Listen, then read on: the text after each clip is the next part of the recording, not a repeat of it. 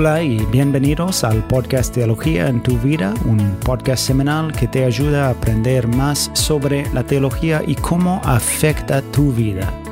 Jason, bueno, conoces a mis hijos, ¿sí? Tengo cinco chicos que siempre me dicen constantemente, necesito esto y necesito aquello.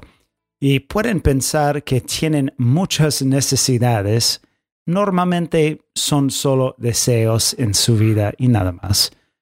Pero bueno, Jason, hoy vamos a hablar sobre la necesidad de las escrituras. Entonces, ¿qué significa para nosotros decir necesitamos las escrituras, necesitamos las palabras de Dios?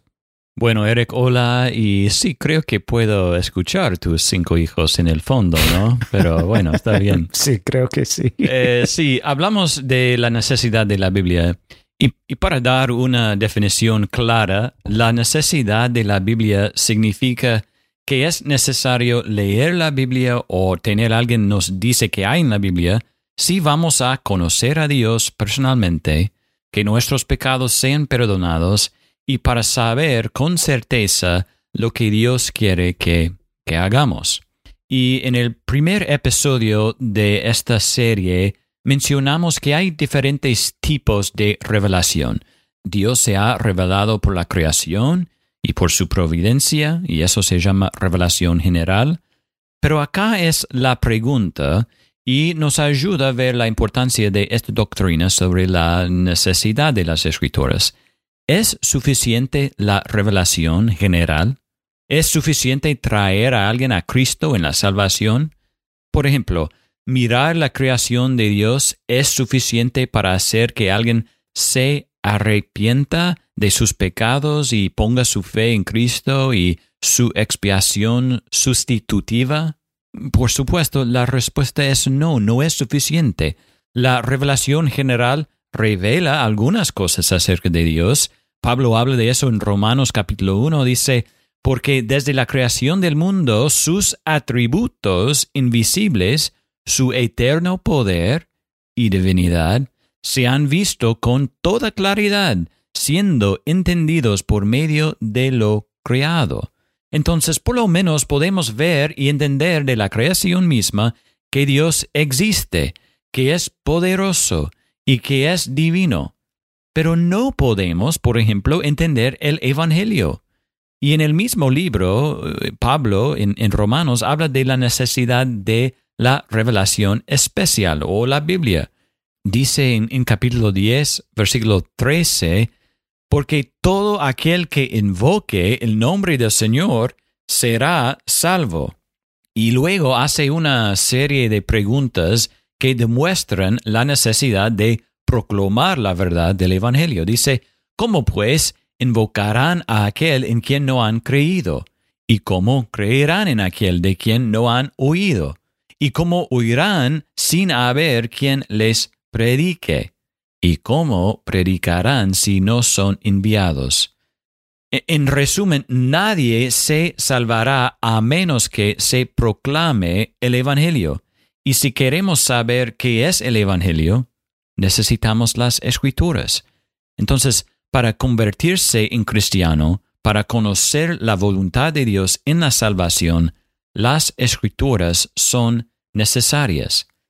Pedro señala a este punto cuando escribe en 1 Pedro capítulo 1 versículo 23, pues han nacido de nuevo, no de una simiente corruptible, sino de una que es incorruptible, es decir, mediante la palabra de Dios que vive y permanece. Entonces nacimos de nuevo por o mediante la palabra de Dios. La Biblia es necesaria para la salvación porque es allí donde encontramos el plan de Dios para la salvación. La Biblia no solo es necesaria para la salvación, también es necesaria para nuestro crecimiento como cristianos, es decir, nuestra santificación. Jesús oró, santifícalos en la verdad, tu palabra es verdad. En 1 Pedro capítulo 2, versículo 2 leemos, Deseen como niños recién nacidos la leche pura de la palabra para que por ella, por la palabra, crezcan para salvación. De la misma manera que la comida es necesaria para nutrir y hacer crecer el cuerpo, la Biblia es necesaria para nuestro crecimiento y nutrición espiritual, digamos. No podemos crecer sin ella. Gracias, Jason. E, entonces, la Biblia es necesaria para nuestra salvación y crecimiento espiritual. ¿Hay otras maneras en las que esta doctrina afecta nuestras vidas prácticas? Bueno, eh, puedo pensar en algunos. Em, primero, como mencionamos en el episodio anterior, debemos regocijarnos que tenemos la Biblia en nuestro idioma y debemos lamentar que muchos idiomas en el mundo todavía no tienen la Biblia.